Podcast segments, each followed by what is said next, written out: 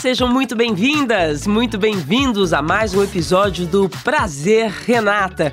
Hoje eu com essa voz um pouco prejudicada porque eu tô saindo de uma gripe, mas já fui ao médico e tô liberada para estar aqui com vocês hoje falando sobre um assunto que é sempre delicado entre pais e filhos. Existe filho preferido?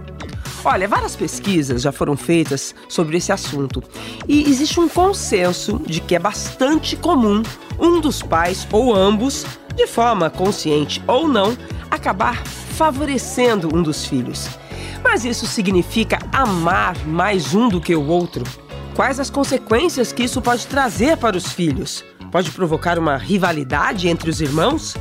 Qual a melhor maneira de lidar com essa situação. Enfim, tem muito papo pela frente com três mulheres maravilhosas de gerações diferentes e com experiências intensas com a maternidade. Minha colega do Fantástico, a jornalista Sônia Bride, 58 anos, mãe da Mariana, de 37, do Pedro, de 20 e também avó da Aurora, de 7 e do Valentim, de 3 aninhos. Bom, é muita experiência bacana para dividir com a gente aqui hoje, né, Sônia? É muita experiência. muito bem-vinda. Obrigada, Renata. Fui mãe muito jovenzinha e a grande, o grande prêmio que eu recebi por ser mãe jovem é que eu sou uma vó cheia de disposição. Ai, que delícia. Eu também fui mãe jovem, fico com invejinha, porque eu ainda não sou vó, mas fico sonhando a ser vó rapidinho. Nenhuma pressão, viu, filhos? Se vocês estiverem me ouvindo. A jornalista e apresentadora maravilhosa Fernanda Lima, 44 anos, mãe dos gêmeos João e Francisco, de 14, e da Maria Manuela, com dois aninhos e meio. Super bem-vinda, Fernanda. Oi, querida, obrigada. Só para ressaltar aqui que você tá com uma voz muito charmosa. é, fica uma coisa rouca, né? Sensual. Fica bem sexy. E influenciadora digital que conquistou milhares de seguidores, mostrando sua rotina com os filhos e desmistificando a glamorização de maternidade com muito humor. A Andressa Reis 36 anos, mãe da Maria Antônia, de 4 e do Caetano, de 2. Seja muito bem-vinda, Andressa. Obrigada, obrigada pelo convite, Renata. Tô muito feliz de estar aqui, sou sua fã. Ah, e eu sua. Adorei, prazer todo nosso. E o prazer, Renata, está começando. Bom, gente, eu quero começar já perguntando se alguma de vocês aqui já ouviu de algum filho aquela frase: Você gosta mais do meu irmão ou da minha irmã do que de mim? Você protege meu irmão, minha irmã? Ou se vocês próprias já falaram isso algum dia para os seus pais? É livre quem quer começar, tá? Posso começar? Vamos embora. Eu tenho dois filhos, mas eu tenho sete irmãos e. Caraca, tem que dividir muito amor, hein? É, é evidente. Uau. É evidente que eu cresci é, ouvindo isso e falando isso, porque todos nós, em algum momento, disputando a atenção da mãe em oito, você imagina, né? É, e eu acho que a maternidade, ela, ela me, me fez entender algumas coisas sobre filho favorito. Por exemplo? Eu acho que isso é um mito. Eu acho que isso é um mito. Eu acho que é o mito do filho favorito. Eu acho que os pais eles dão mais atenção e eles se dedicam mais em determinado momento a quem eles percebem, conscientemente ou não, que está precisando mais, que está mais frágil, que está no momento mais definidor da vida, é, que precisa de mais orientação, é, que está no momento mais sensível emocionalmente. A minha mãe sempre dizia assim, quando a gente perguntava, mãe, de quem você gosta mais? Ela dizia, nesse momento é de você que está bem pertinho de mim. Eu sempre gosto de quem está mais perto de mim. A resposta dela era sempre essa. Eu gosto mais de você, que você está aqui do meu lado. Mas amanhã, se você estiver longe, tiver outra aqui do meu lado, eu vou gostar mais do outro. Então, a minha mãe, ela sempre usou essas coisas, assim, intuitivamente. Hábil, né? né? Super uma super habilidade, né? Nem sempre os pais têm isso. É, para dizer para a gente também uma outra coisa que eu acho que é super importante quando se fala de preferências de filhos e tudo mais, é que proximidade faz diferença. Porque gera mais intimidade? Claro, porque gera muito mais intimidade. A minha mãe mora com uma das minhas irmãs. Você acha que eu posso esperar que hoje a minha mãe, eu não acho que ela me ame menos do que ela ama a minha irmã que está lá com ela todo dia. Mas é evidente que a ligação dela com a minha irmã é muito maior. Ah, eu queria ter é muito maior. Sônia Bride, eu queria ter essa, assim, clareza sua, porque minha irmã mora com a minha mãe e eu me sinto totalmente a filha preterida. eu não tenho essa grandeza espiritual. Eu, eu falo que eu nunca fui a preferida, sempre a preterida. Enfim, haja terapia, né? Vocês, enquanto filhas, Fernanda e Andressa, também é, se sentiram as favoritas da mãe ou do pai? A minha irmã diz que eu sou a favorita. Né? A nossa diferença de idade de 10 anos. Então, assim que, que eu nasci, ela já estava já, já para fazer 11 anos e ela engravidou muito cedo também. Ela engravidou com 18 para 19 anos de idade. Então, ela saiu de casa e eu, passei, eu fiquei em casa até quase 30 né? Eu casei próximo dos 30 anos, então fui a que mais tive contato com os meus pais, fiquei morando com eles durante muito tempo. Então ela diz, né? Ela sempre diz que eu sou a preferida dos meus pais. Eu não consigo perceber isso. Tá bom, ela diz isso, mas não me enrola não, Andressa. Eu quero saber você. Não, então, é, pode ser que eu seja mesmo a preferida, né? Mas justamente por isso, por estar ali mais próxima, por, estar ali mais presente. Então, acho que essa coisa de, de da convivência, apesar dos desafios de se conviver com, com, com, com os pais, né, eu acho que causa essa, essa proximidade maior. Então, eu, eu acredito, eu assumo, né, eu aceito esse, esse papel de, de, preferida. Você, Fernanda, você é preferida, é preterida ou nunca pensou no assunto? Bom, eu, eu achei que esse assunto fosse um tabu, assim, que a gente não pudesse falar sobre esse assunto de filho preferido, mas vamos lá, já que abrimos o assunto, vamos em frente. Olha, eu, eu sou a, a, a, caçula, né? Depois de dois meninos mais velhos, vim eu. Segundo meu pai e minha mãe, fui uma criança, uma menina muito desejada, porque eles, eles estavam esperando uma menina. Então, quando eu nasci, eu fui o, o grande evento da, da família. E eu sinto que eu fui, assim, a, a xodó, assim, do meu pai, sabe? E a menina da minha mãe, assim, né? A grande companheira da minha mãe. Então eu tenho uma sensação assim de, de, de, um conforto nesse lugar, sabe, que, que me, me aconchega, assim. Nunca ninguém me disse que eu era preferida, mas assim, o meu pai, enquanto esteve vivo, assim, ele, ele, eu, eu acho que ele tinha uma, uma predileção, assim, por mim, sim. E seus irmãos? Meus irmãos sempre aceitaram esse lugar, porque eu acho que eu também fui o bebê deles, assim, eu nasci, um já tinha cinco, o outro já tinha sete, eles, eu, eu, eu me sentia realmente, assim, a, a rainhazinha da, da, da, família, sabe? Então, eles nunca disputaram esse lugar comigo. Nunca teve reclamação por parte Não, dos irmãos? Não, Nunca teve reclamação. Eu acho que isso acontece, eu acho que isso deve acontecer mais, eu vi vocês falando aí, quando tem, por exemplo, é, ou dois irmãos, né, homens, ou duas mulheres, né, a questão do gênero, eu acho que, que pega um pouco aí. E no meu caso, aconteceu a mesma coisa, né, eu tive os dois meninos, 12 anos depois, ah, gêmeos, né, então foram criados de uma forma muito semelhante, sem, sem disputa, e, e 12 anos depois veio a Maria, que veio a ser a nossa né, a nossa grande figura da família, que todo mundo paparica, mima, ama, cuida, fica em volta tal. Então eu acho que ela vai se sentir mais ou menos como ou eu. Seja, a mesma história sua, né, Fernanda? A mesma história minha. Com dois homens e depois uma menina, né? É, mas eu, assim, eu jamais diria que ela é a favorita, sabe? Porque são três figuras muito diferentes, né? Individualidades, assim, muito interessantes, assim. Então, eu gostei quando, quando eu vi a Sônia falando, assim, primeiro que eu vou dar essa desculpa pro resto da minha vida, o que tiver mais perto vai ser meu favorito sempre. Já tenho. A sabedoria já peguei, da Dona já, Elvira se espalhando. Já peguei sabedoria da Dona Elvira. E concordo também que eu acho que quem a gente acha consciente ou inconscientemente que, tá, que precisa mais acaba sendo a pessoa que a gente né, tá mais voltado, dá mais atenção. Eu acho interessante falar que esse assunto é tabu, né? Eu sou mãe de gêmeos também, lembra, né, Fernanda? Uhum. Meus filhos estão com 31. Eu, eu tenho um casal. E, mas você sabe que desde eles eram pequenos, eu sentia assim é um, uma certa ansiedade para dar a mesma atenção para um, a mesma atenção para outro, por mais que um em algum momento exigisse mais que o outro.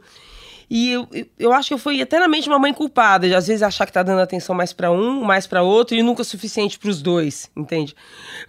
Aconteceu isso com você, Fernanda? É, eu tenho um, um dos meus meninos, ele é, ele é muito parecido com o meu temperamento, e o outro muito parecido com o Rodrigo. E ele fala para mim que eu. Porque ele não fala que, ele, que o outro é preferido, mas ele fala assim: por que, que você manda eu arrumar o quarto e não manda o Chico arrumar o quarto? Então, ele está sempre me pontuando coisas que ele acha que eu favoreço o outro irmão. E eu estava justamente, né, levei para terapia, porque a gente né, precisa conversar sobre tudo.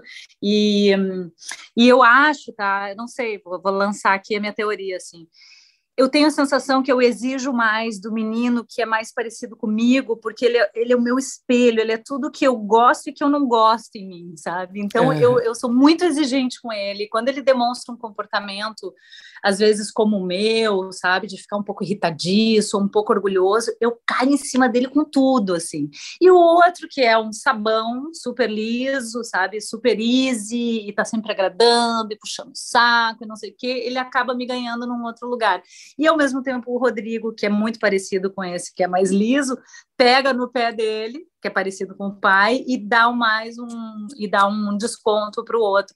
Então eu acho que a gente, né, acaba é uma equação, né, que acaba de alguma maneira, não sei se vai dar certo, acho que está dando certo, mas que a gente como pai e mãe, né, sempre um né, se dá melhor com um e agrada mais um e exige mais do outro, que eu acho que no fim Deus queira que dê tudo certo. Nossa, faz todo sentido isso para mim. É, é, é, que é aquilo que a gente estava falando, né? Quanto mais intimidade. Na verdade, quando você cobra mais o filho que é parecido com você, não tem como a gente não se projetar muito e falar, não, eu não quero que você faça isso, porque isso não me fez bem Exato. na vida, então você não vai ser assim, né?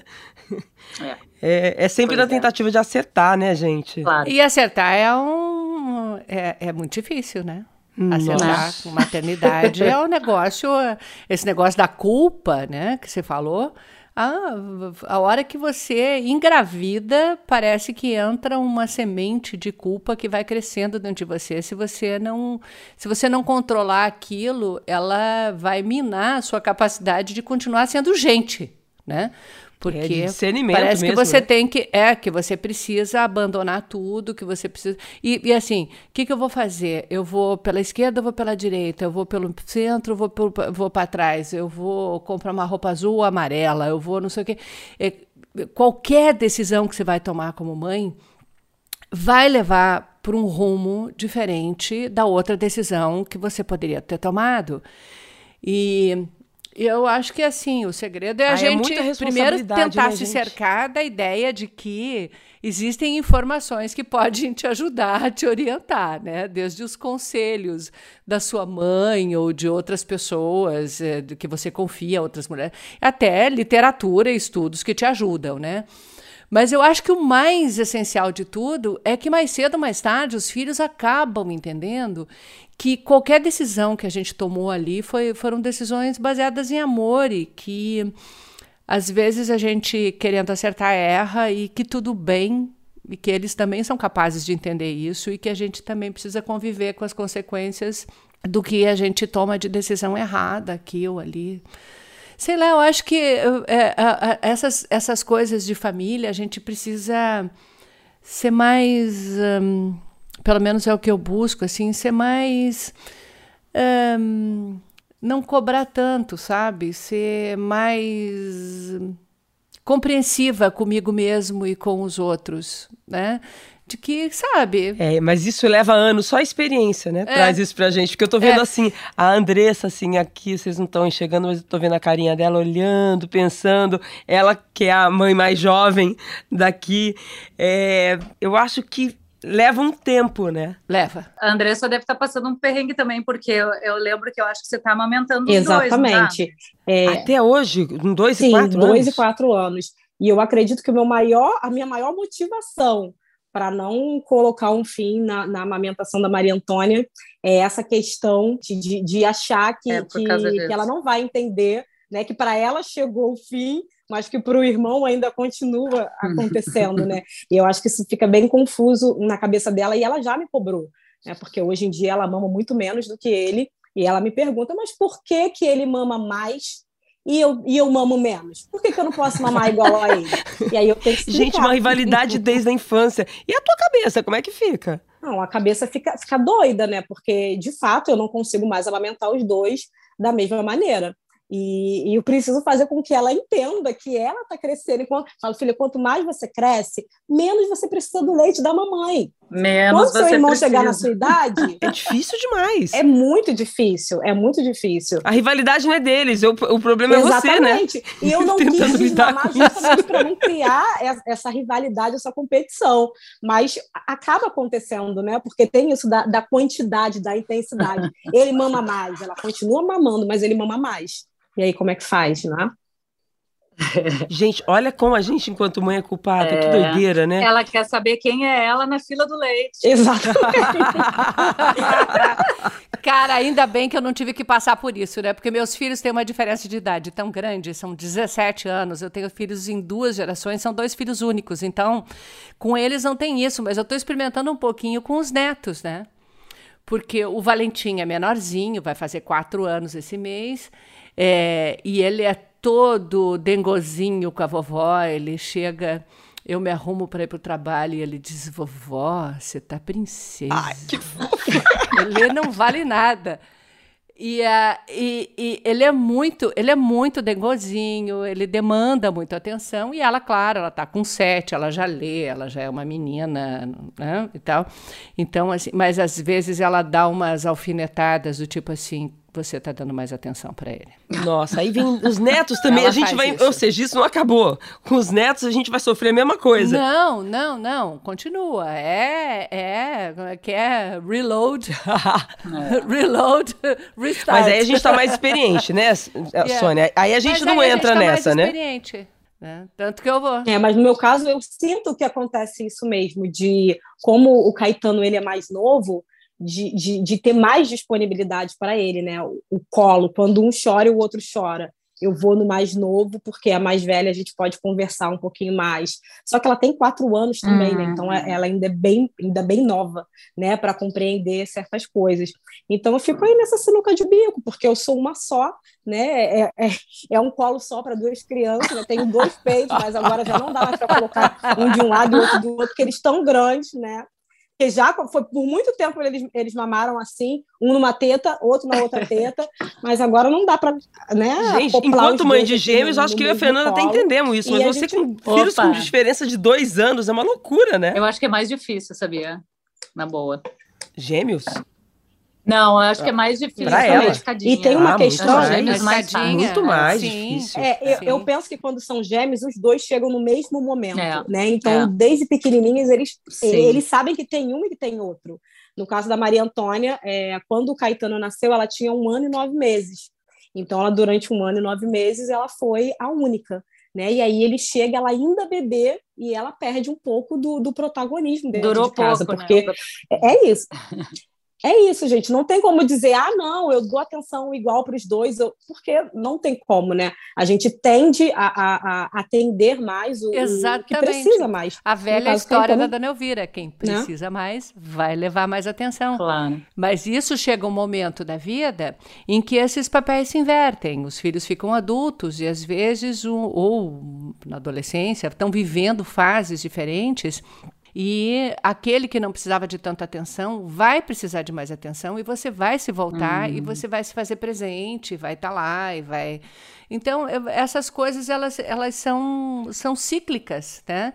E eu acho que é como aqueles conselhos de mãe que a gente dá eu dizia, pra, eu me lembro de uma conversa também com a minha mãe, que eu dizia assim, mãe, mas eu falo com a Mariana, entra por um ouvido e sai pelo outro. Ela disse assim, não está entrando por um ouvido e saindo pelo outro, não. Uhum. Eu não tive nenhuma filha tão rebelde quanto você, e você está aqui pedindo conselho para mim.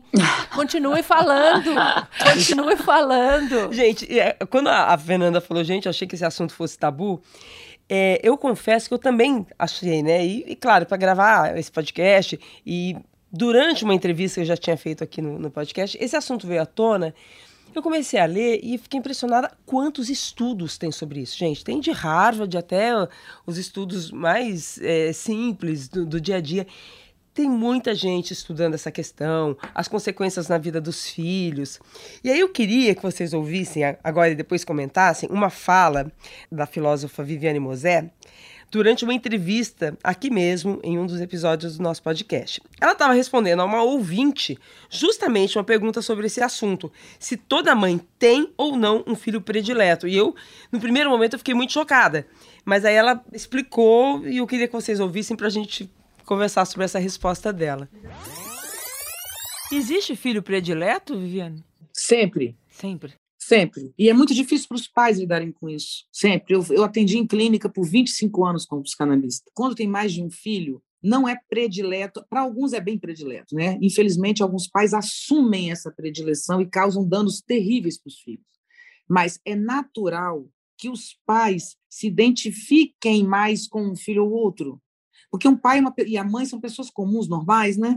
Mãe não é um, uma, uma entidade, uma deusa, nem pai. Então, como são pessoas normais, também tem suas inseguranças, os seus medos. Então, às vezes, um dos filhos, você, você vai com ele, você fala, ele te entende, né? Como eu estava dizendo antes, você uhum. se entende, e o outro nem tanto. Então, isso é natural, tá? Isso é natural. Agora, alguns pais lidam bem com isso, equilibrando de algum jeito, se percebendo na relação privilegiada com um, equilibra com o outro. Agora, alguns pais, não percebendo isso, é, explicitam isso realmente de um modo muito duro e cruel. O nome que a gente dá para isso, para quem recebe essa não predileção, quem fica nessa situação de não ser o filho predileto, é rejeição? É, sem dúvida nenhuma, ela vem como rejeição e não só isso, ela pode ser muito mais grave do que isso. Ela pode ser literalmente uma ação do pai contra o filho. Algumas vezes, pais e filhos entram em disputa Muitas vezes, uma filha adolescente mexe com o brio da mãe que está envelhecendo. E a mãe, não se, não, não se aceitando envelhecer, entra em conflito com a filha, que é uma jovem que está exatamente no momento de exuberância física. E isso pode levar a problemas graves, e os pais não percebem que estão vivendo aquilo. A mãe não está notando que ela está fazendo aquilo. É, então, assim, é, eu, eu entendo que ela fala que pode trazer consequências graves, né? Se a mãe não souber lidar com essa predileção e houver uma confusão na cabeça do filho de que existe uma diferença de amor, né? Porque eu, eu, eu ainda acho que não existe amar mais um do que outro.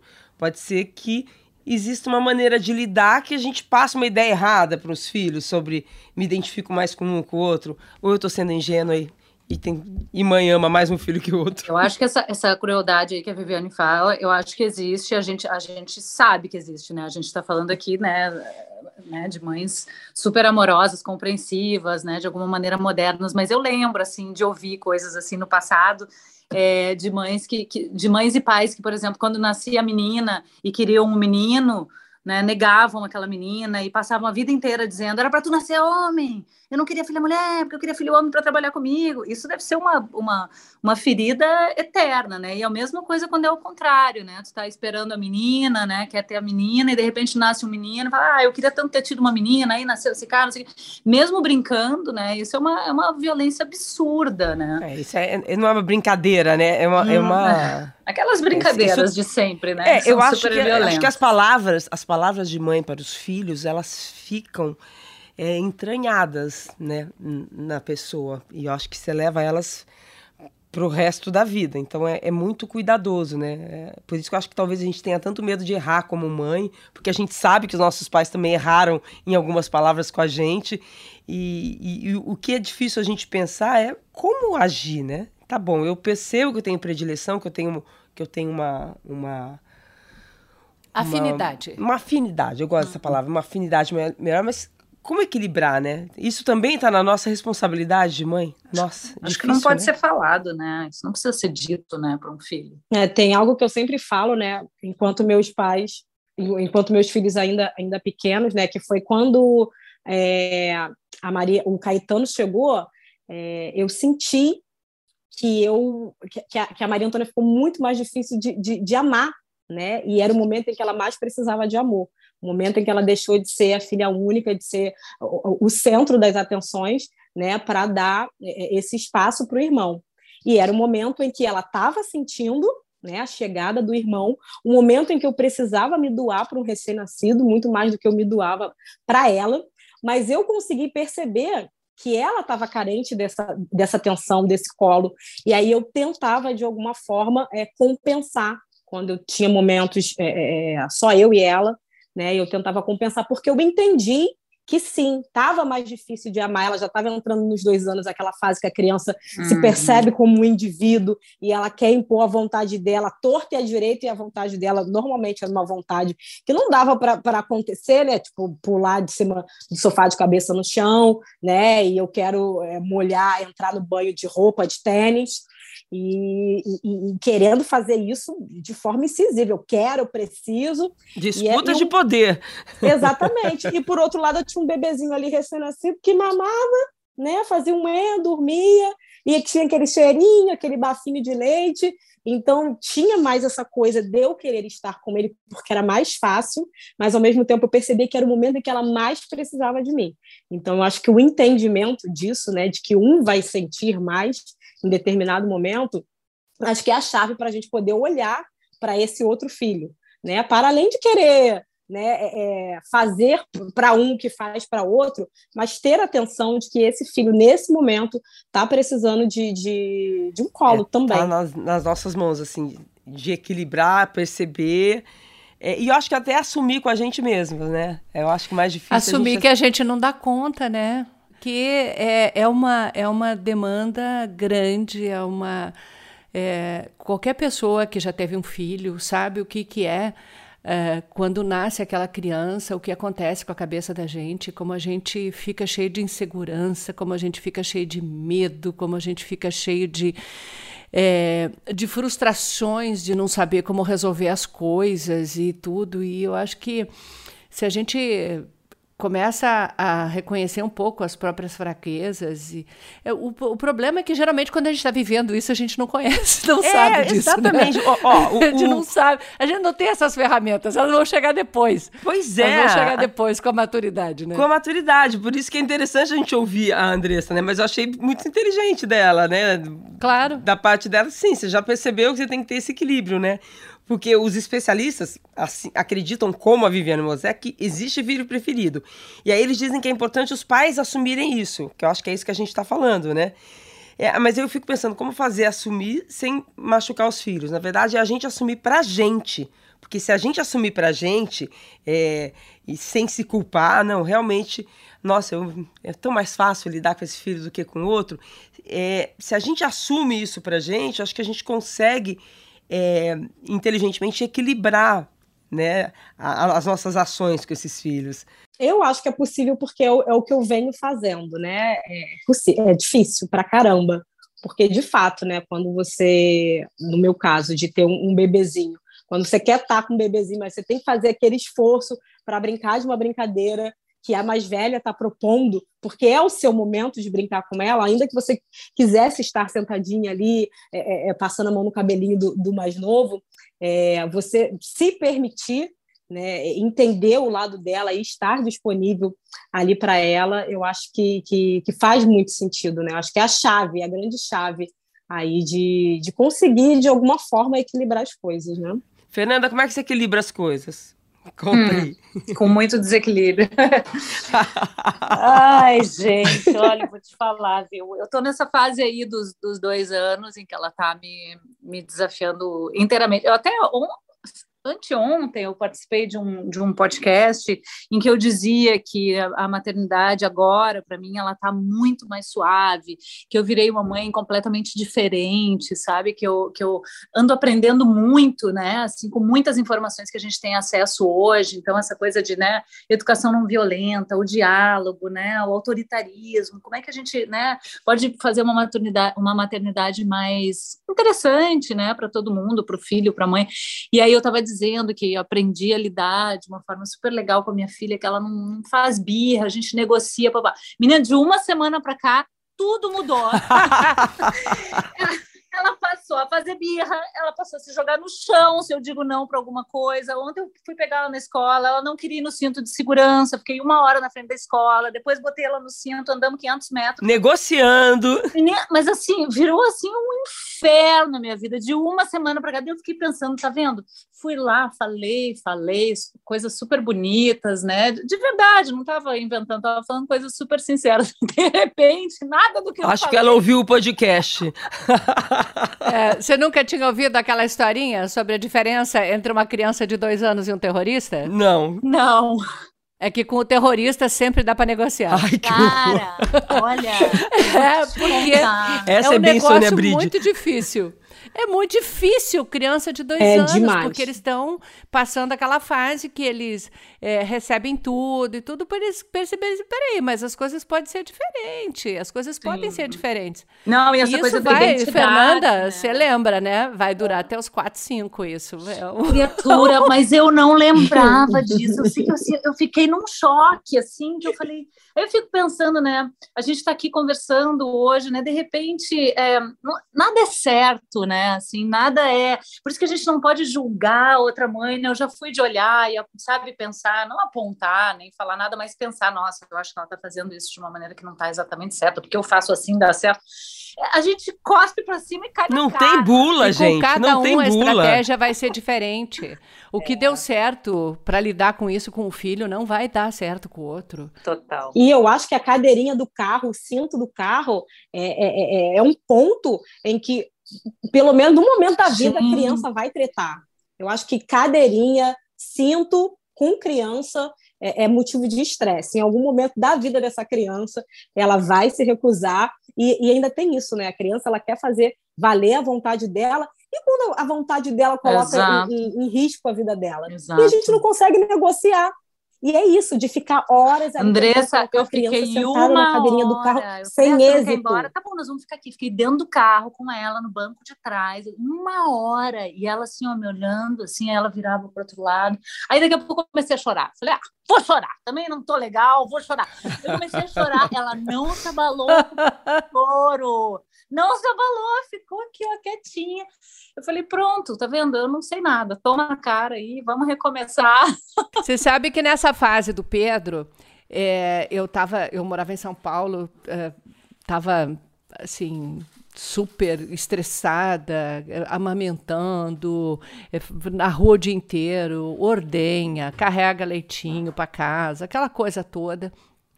E, e, e um dia nessa fase assim em que ele teimou, teimava tudo, tudo, tudo, tudo era uma negociação infindável. O tempo que eu tinha de tempo de qualidade com ele era aquela aquela disputa, aquela rinha, né? Aquele cabo de força. E aí a Mônica Waldvogel, que é uma mulher muito, muito inteligente, muito sábia, ela me falou assim: "Ai, Sônia, tem umas coisas que a gente consegue consegue reduzir estresse escolhendo briga. Eu falei, como é que eu vou escolher? Ela falou assim: olha, é que tem algumas coisas que realmente São é, inegociáveis. você pode negociar, mas tem É. outras que são inegociáveis. Então você faz uma lista na sua cabeça o que, que é lei e o que, que é norma. Isso. As leis a gente cumpre e pronto. Cadeirinha do carro, cumpre e pronto. Isso. Cumpre e pronto, nós vamos. Você bota o cinto, você vai entrar na cadeirinha e tal. E eu, eu acho que eu fiz isso de uma maneira assim tão firme que mesmo meus netos, se a gente liga o carro e eles ainda não estão presos, eles gritam: ainda não botei o cinto. Uhum. Sabe? Tira aquilo da sua frente. Aquilo é inegociável, não Sim. tem flexibilização, acabou. Concordo Agora, plenamente. se pode ficar mais 15 minutos antes de dormir, Sim, ah, sim. aí a gente negocia um pouquinho, né? Sim, concordo. É, o famoso escolha as suas batalhas. Exato. Né? A criança brincou o dia inteiro, tá com o pé preto, com o pé podre. e aí você sabe que se você colocar a criança no banho, vai ter protesto, ou a criança vai acordar, passa um lencinho umedecido Sim. ali no pezinho, e hoje vai dormir sem banho.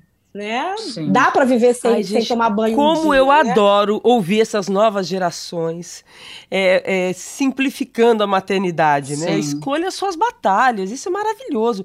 Eu nunca escolhi minhas batalhas, eu sempre E segui é o muito modelo. que a minha mãe fala sobre isso, né? Quando eu falo, não, mãe, não vou dar banho, não. Tá maluco? Essa criança vai acordar aí e aí vai ficar agitada, não vai dormir com o pezinho sujo. Ela, Deus que me livre, que nunca na minha época, filho meu, eu nunca deixei você dormir com o pé sujo, jamais. Eu falava, o que que fazia quando eu acordava depois? Lutava mais uma guerra, né? Não, é. não, não, tô cansada demais. Sabe o que, Andressa? Acho que hoje a, as, as pessoas não julgam as mães como nós fomos julgadas. Acho que a gente atingiu como mulher um momento em que a gente não aceita mais ser julgada como mãe. Você não é uma boa mãe porque deixou seu filho dormir de pé sujo. Né? A gente a gente pegava isso pra gente uhum. antigamente, uhum. eu acho. Claro. E hoje a gente vai olhar para isso e falar: vem cá, não me ofenda, não, não te dou esse direito. É, né? eu, eu acredito que o julgamento ele, é, ele ainda acontece, né? O que mudou foi a forma com que as mulheres mães recebem esses julgamentos. Né? Hoje a gente tem essa opção de abstrair e fazer da forma que, que acha mais coerente. Antes não, né? a gente era meio que havia uma imposição, é desse jeito, e se você não fizer desse jeito, você não está atendendo as expectativas sociais. As mães das novas gerações, então, são menos culpadas do que as mães da minha geração, da, da Sônia, por exemplo, que tem uns 58 anos? Eu acho. Eu não, eu não quero carregar essa culpa, sabe? Eu, eu vejo ainda a gente falando muito em culpa tal, mas eu sinceramente, assim, eu, eu, eu tento não me culpar, assim, porque tá tudo certo, entendeu? A gente está fazendo o que pode, e é isso que você falou, assim, é, é muita informação nova, é muita coisa boa que a gente está assimilando e que dá tempo de colocar em prática, assim. E chega, né, gente? Já tudo que a gente é, carrega, chega, tudo que a gente chega. faz, deu, não, não tem mais essa, entendeu? E outra, né?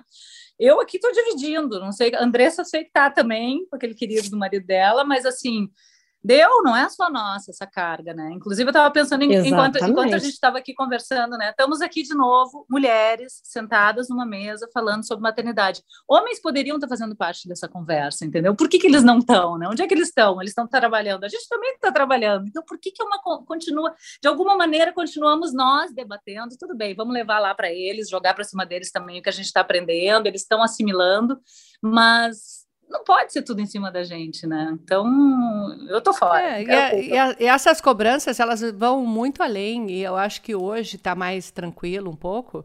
Mas vocês têm ideia de quantas vezes as pessoas me perguntaram, mas você viajou para fazer tal reportagem e você e deixou, deixou seu filho para trás? Você ficou um mês fora de casa? Nunca vi ninguém perguntar isso para meus colegas homens. Nunca, jamais. Exatamente. Eu vi isso de professoras. Exatamente. Nossa. Né? Ouvi meu filho, meu filho chegar em casa e dizer assim: Ah, a professora perguntei, a sua mãe continua viajando?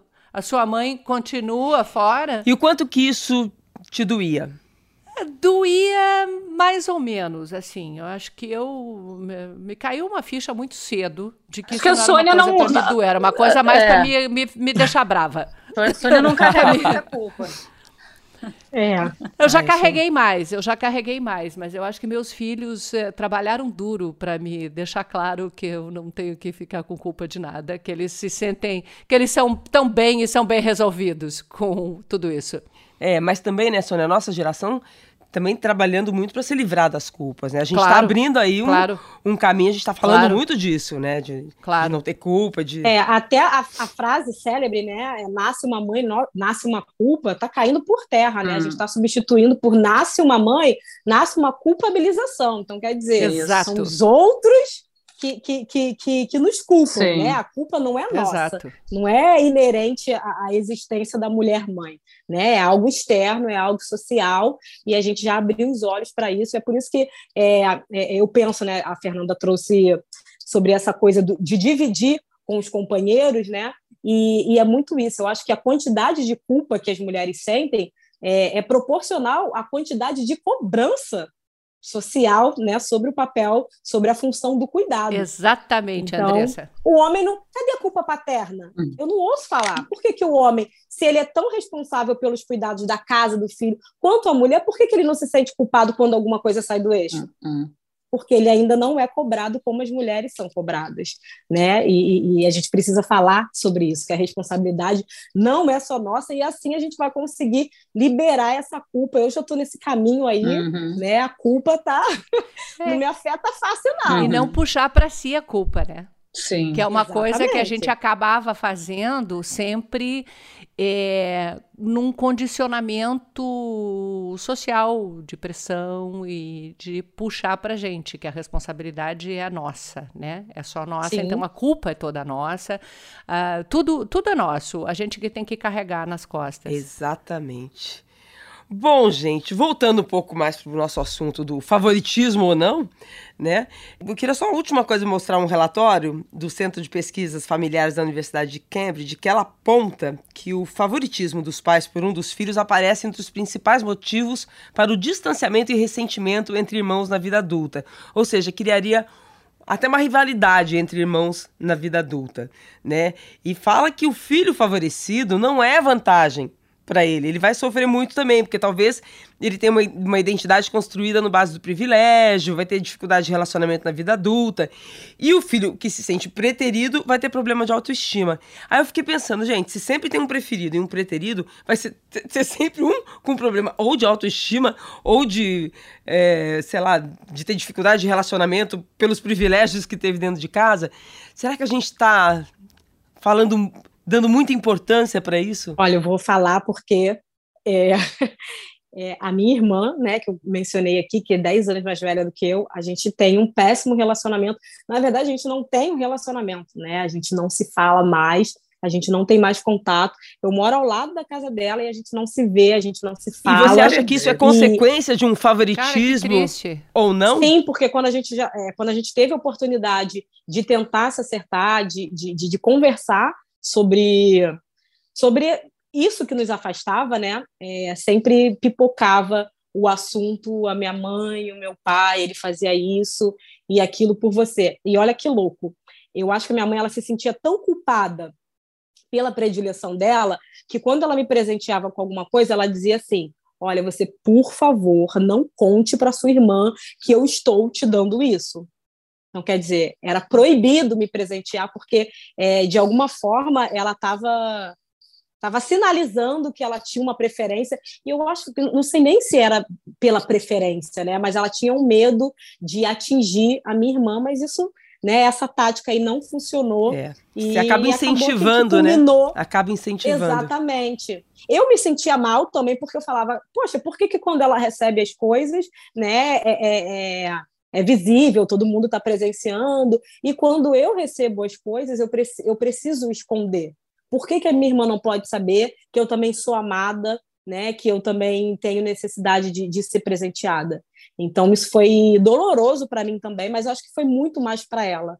Né? Para ela, é, virou um ciúme patológico, inclusive, e é isso, sempre quando a gente conversa sobre, quando a gente conversava sobre, ela falava que era em relação à atenção que minha mãe me dava, ao cuidado que minha mãe tinha com, comigo e que ela sentiu falta na criação dela. Nossa, ser mãe não é fácil não, né, gente? ah, eu fico muito feliz de ver que meus filhos, assim, eles se dão super bem. Eles são confidentes um do outro, eles... É, eles se encontram sem a minha presença, com uma diferença de idade grande, né? Então, eu acho que a Mariana é meio que uma mãezona, tiazona dele, sei lá, também, né? Meio conselheira. Eles se dão super bem. Eu acho que, de uma certa forma, também, com todas as limitações que a minha mãe tinha é, para criar oito filhos ao mesmo tempo e com as condições que ela tinha, a gente, nós somos oito e a gente se dá bem. A gente se oito, dá bem, a gente se oito ama, não é, se vê oito muito. não é brincadeira, né, Sônia? Oito, oito não é brincadeira. É oito não é brincadeira. Surreal. Eu me Como lembro é que uma mãe um dia... vai dar conta de dar oito, de oito filhos, gente? Eu me lembro um dia, essa história, assim, a história da, de terror da família. É, a gente estava brincando, tinha uma mesinha de sinuca pequenininha e a gente ficava brincando com aquele negócio lá e brigando. Agora sou eu, agora sou eu. E aí você caía no tapa, aí não sei o quê. E a minha mãe dizia: parem com isso que eu vou acabar com esse negócio parem com isso, que eu vou acabar com esse negócio. E ela lavando roupa, limpando casa, e a gente lá naquela brigarada, aquela coisa. De repente ela veio com a maior cara calma do mundo, pegou aquilo, tirou os, os coisinhos que estavam na nossa mão, as, as, os taquinhos, é, foi lá para trás de casa, a gente morava no interior de Santa Catarina, fogão a lenha tal, tinha lenha em casa. Botou então, fogo. atrás de casa, Não, tinha um tronco grande onde a gente botava coisa de lenha para cortar com machado, assim, para fazer, fazer os gravetinhos de lenha. Ela botou a mesinha de sinuca ali, pegou o machado, acabou com aquela mesinha de sinuca na frente da nossa cara espantada, assim. A gente com aquela cara de choque. E ela, na maior calma do mundo, falou: Pronto, agora acabou. ninguém mais briga por causa disso. é claro, assim, depois, assim, anos depois, ela dizia: Meu Deus, eu jamais devia ter feito aquilo, jamais eu devia ter feito aquilo. Mas eu pensei, cara, como esqueceu, é que ela não fazia né? isso todo. Como é que ela não fazia isso todo santo dia? Porque era de, era de tirar carteira de doido, gente. Claro. Com oito filhos brigando e disputando coisas dentro de casa. E ela ainda conseguia manter aquela família, todo mundo ali, um ajudava o outro a gente brigava loucamente, mas um ajudava o outro, um colaborava com o outro, a gente é amigo, é super unido até hoje. Então, assim, fico pensando, gente, que milagre que ela fez. Que milagre! Você não esqueceu, né, Sônia? Esse episódio. Não, não esqueci, não. não. Como é que se esquece um troço desse? É. Mas olha, eu. É, e aí, quando a gente se torna mãe, a gente olha para trás e fala: caramba, né? né? Como que conseguiu? Não tem nem como julgar, né? Eu no lugar faria o mesmo, faria pior. Com dois filhos, com, né? Um, dois, a gente já não consegue estar é, tá ali mentalmente saudável. Né? Imagina com oito. Não tem como, gente. É, é, o que a gente tem naquele momento, são as ferramentas que a gente tem naquele momento, e cabem aos filhos também, quando atingem a, a maturidade, né? Entender que, que era o que dava para ser feito, né? Hoje eu olho para minha mãe e eu vejo que existiram várias, falhas, assim como no meu maternar vão existir também, já existem, mas eu consigo olhar com isso com empatia, porque eu olho e falo, se é difícil para mim, para ela deveria ser muito mais. Uhum. Né? Então, eu acho que quando os filhos crescem, né, óbvio, né, depende, dependendo do filho, ele vai olhar para essa trajetória, ainda que alguns traumas, mas ele vai tentar tirar o, o, o, lado bom do que ele foi feito, né? Porque de fato é isso, se faz tentando acertar, por mais que a gente. Né, Obrigada, Andressa, pelas vezes. palavras. Uma mãe tão mais nova do que eu, me dando uma grande, grande lição aqui. Mas você sabe, eu estou pensando aqui, a gente está conversando sobre isso. Eu acho que assim. É, é, primeiro, assim, eu não tenho certeza, tá? Mas eu acho que há uma diferença entre predileto e preferido. Né? Eu, eu posso estar bem errado. Eu tenho a sensação de que predileto é você ter uma predileção, né? Você se identificar mais. E preferido é você preferir o outro, né? E, e preterir um, né? Como você está usando bastante essa palavra. Eu acho que tem uma diferença bem grande aí. A gente está falando, você está falando todo o tempo em predileto, né? Então, acho que é mais uma coisa de identificação. Não sei, tá, gente? Gostaria até de procurar no dicionário, porque deve ter uma diferença aí. Não sei se vocês sabem. É, você preferir um filho ao outro. É, é preterir um, né? É preterir um, né? Agora, ter Exatamente. uma predileção, eu acho que é natural ali, o que a Viviane estava falando, né? Mas eu fiquei com uma pulga atrás da orelha, eu gostaria de me meter aqui na, na, na no papel da, da, da, Renata e perguntar para a Andressa se ficou claro, né? Porque vocês têm uma questão aí, mas se ficou claro na infância que, a, que você era preferida, se a tua mãe deixava isso claro para causar essa, essa questão né, que vem até hoje? Não, não, não, não ficava claro, né? É, quando eu tive essa conversa com a, com a minha irmã, que ela me contou, né? Ela ouvia de alguma forma, ou ela percebia, eu não conseguia perceber. É, eu, eu acho que o preferido, de fato, ele não consegue perceber que está sendo preferido. Eu não sei, né? Porque não era algo explícito. Mas eu acho que quem está sentindo, né? Quem está vivendo, quem está ficando ali à margem, eu acho que consegue ter uma percepção melhor. Porque eu, de fato, não, não conseguia é, é perceber isso. Não, era muito sutil para mim. Engraçado, né? Bom, gente, é, a gente tem um quadro seu dilema no hospital, que as pessoas mandam alguns dilemas ou algumas perguntas. A gente separou duas perguntinhas aqui para as nossas convidadas. Vamos lá. Oi, Renata, me chamo Zuleika, sou de Canoas, do Rio Grande do Sul. Sobre o dilema de ter um filho favorito. Eu tenho duas filhas, já são adultas, inclusive uma já é casada. Eu amo minhas filhas igualmente, com a mesma proporção de amor. O que eu faço para uma, faço para outra, já para não dar diferença e ciúmes, né? Não tenho filha favorita, mas sempre escuto. Ai, a tua queridinha, ai, a tua favorita. Eu acredito que cada filho tem a sua personalidade, e aí está a grande diferença. Pois sempre tem aquele que é mais atencioso, que é mais preocupado, que está mais disponível, e esse parece ser o mais queridinho, não é? Mas na verdade não é, é o que mais dá atenção, né? E como resolver esse dilema, meninas? Um beijão e feliz Dia das Mães. Dona Elvira já respondeu essa questão, né? Dona Elvira já respondeu. Você pode repetir, Sônia. É, tem que dizer que você gosta mais de quem está mais perto de você. é muito difícil isso, né? É muito difícil, mas eu acho que essa pergunta, é, é, essa dúvida de se você gosta mais do meu irmão ou da minha irmã, geralmente vem de uma insegurança. E se a gente tentar entender a fonte dessa insegurança, talvez seja uma boa é, uma boa estratégia, né? Um bom ponto para começar o ataque à insegurança que, que leva a isso, né? É normal, acho que é normal, natural, que um filho queira ser mais amado pelos pais do que o outro, entendeu? Que queira se sentir mais amado. Eu me lembro o Pedrinho, quando era pequenininho, a gente estava morando em Pequim, e a Mariana estava no Brasil fazendo faculdade. E quando chegou em julho, a Mariana chegou e foi uma alegria, uma felicidade. Ele ficava agarrado com ela o dia inteiro e tal. Aí um dia, estou eu botando ele para dormir e ele perguntou assim: Mamãe, quem você ama mais? Eu ou a Mariana? Era um carinha de três anos perguntando sobre uma menina de 20. Eu falei, Pedro, eu amo vocês igual. Vocês são diferentes, mas eu amo igual.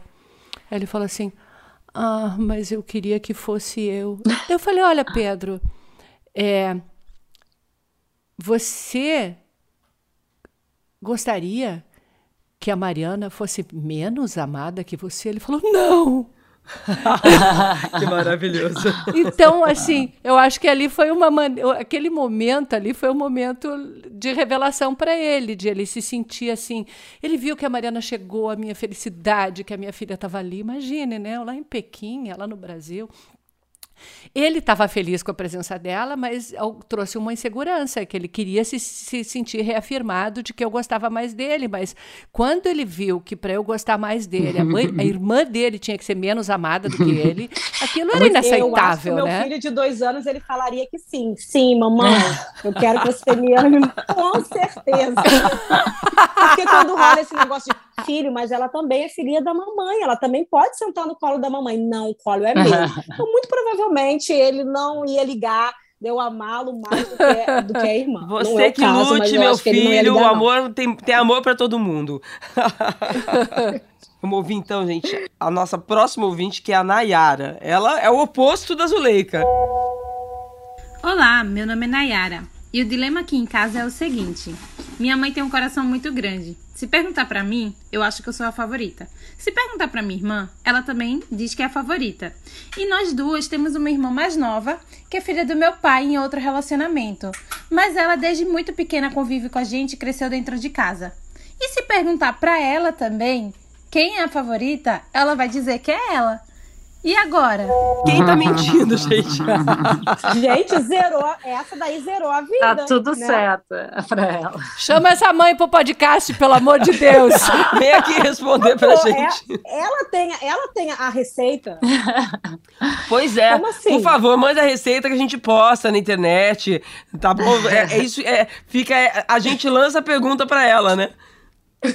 Exatamente, pergunta para ela, ela tem a resposta, porque eu. Mas eu acho que é um pouco o que a dona Elvira fazia, né? Eu acho que é uma coisa de incentivar a parceria entre os filhos, sabia?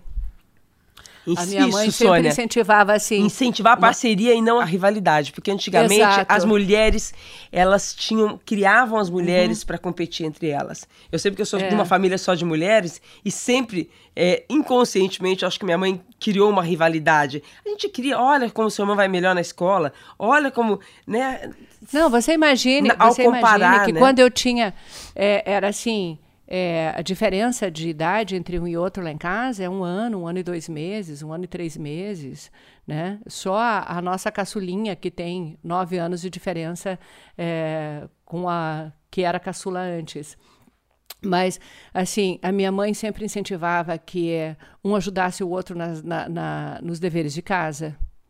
Então, se você está no segundo ano, você ajuda quem está no primeiro. Se você está no quinto, você ajuda quem está no quarto. Ensina a fazer aquele dever de matemática, ajuda a estudar para uma prova. É, é, ela, ela, ela botava, assim, umas obrigações, né? E eu acho que também o fato de, de você é, dizer você botar obrigação, eu, eu acho que nisso eu fui, fui meio relapsa com meus filhos, eu sou meio frouxa. Eles, a minha mãe dava obrigações para gente. E eu vejo que isso construiu resiliência, construiu oportunidades de a gente fazer coisas juntos, de a gente fazer parcerias. Então, essa coisa de, de que a gente brigava, brigava, brigava por causa de alguma coisa, mas ai se alguém olhasse de atravessado para algum de nós. Era a bridarada toda entendeu? um defendendo o outro. É, essa, essa união entre a gente, eu acho que foi muito construída por ela nisso, incentivando as nossas parcerias, incentivando as nossas identidades, né? O, e, e, e, uma coisa muito de, de falar de, de, de autoestima, né? Vocês todos são muito inteligentes, vocês todos são capazes, vocês são capazes. Ninguém é mais capaz que vocês. Vocês são capazes de fazer todas as coisas que vocês quiserem fazer na vida. Basta vocês né? correrem atrás. Ela tinha uma, uma, uma, coisa assim que. É, eu acho que o, o grande desafio ela cumpriu, né? Que é fazer oito filhos se sentirem amados igualmente, né? É, isso, é, isso é maravilhoso, né? É, talvez nem todos tenham se sentido igualmente amados ao mesmo tempo e, e durante o tempo todo, claro. Uhum. Mas eu Mesmo acho que hoje, somos. olhando em retrospectiva, eu não vejo nenhum de nós com algum trauma de não ter se sentido amado, não. E pelo contrário, assim, né? Acho que o fato de a gente ser muito próximo e se, e se amar muito e, e, e gostar muito de estar perto um do outro, né? Os oito é, eu acho que mostra isso, né? Que lindo. Bom, gente, amei a presença de vocês. Mães maravilhosas. Feliz Dia das Mães. Feliz Dia das Mães. Dia Viva das nós! é, ah. E obrigada pela participação. Acho que ficou uma mensagem para sempre assim, a gente mostrando que mãe não tem que ser perfeita, né? E que.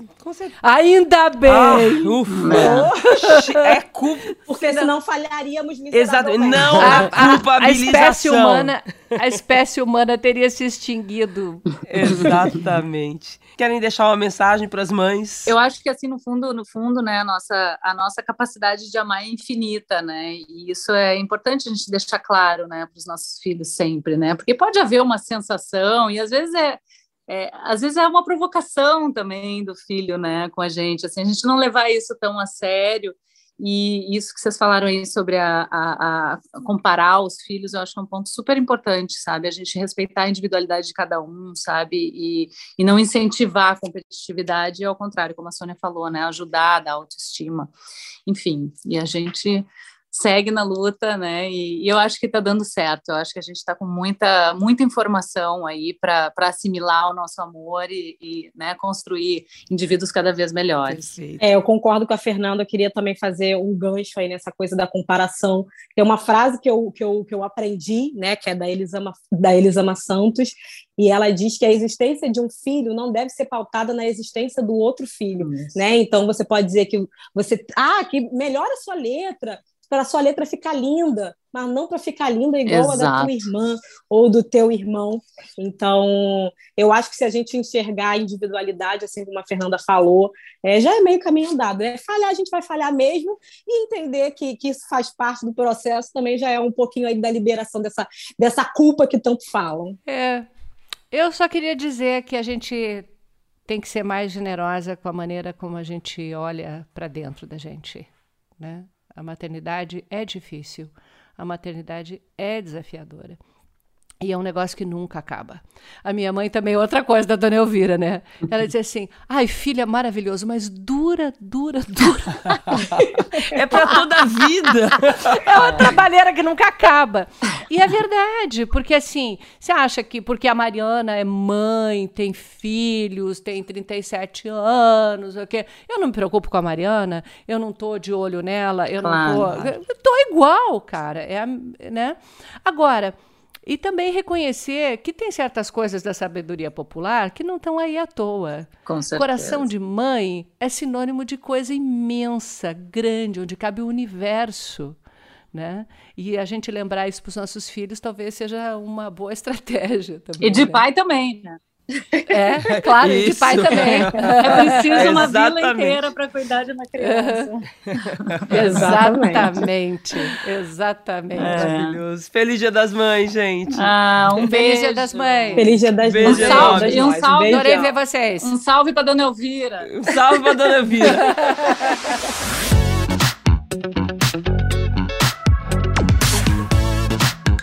E lembrando que o Prazer Renata é um podcast feito por mulheres. Produção Duda Kuner e Isadora Neumann. Edição Letícia Amâncio e Isadora Neumann. Direção Perla Rodrigues.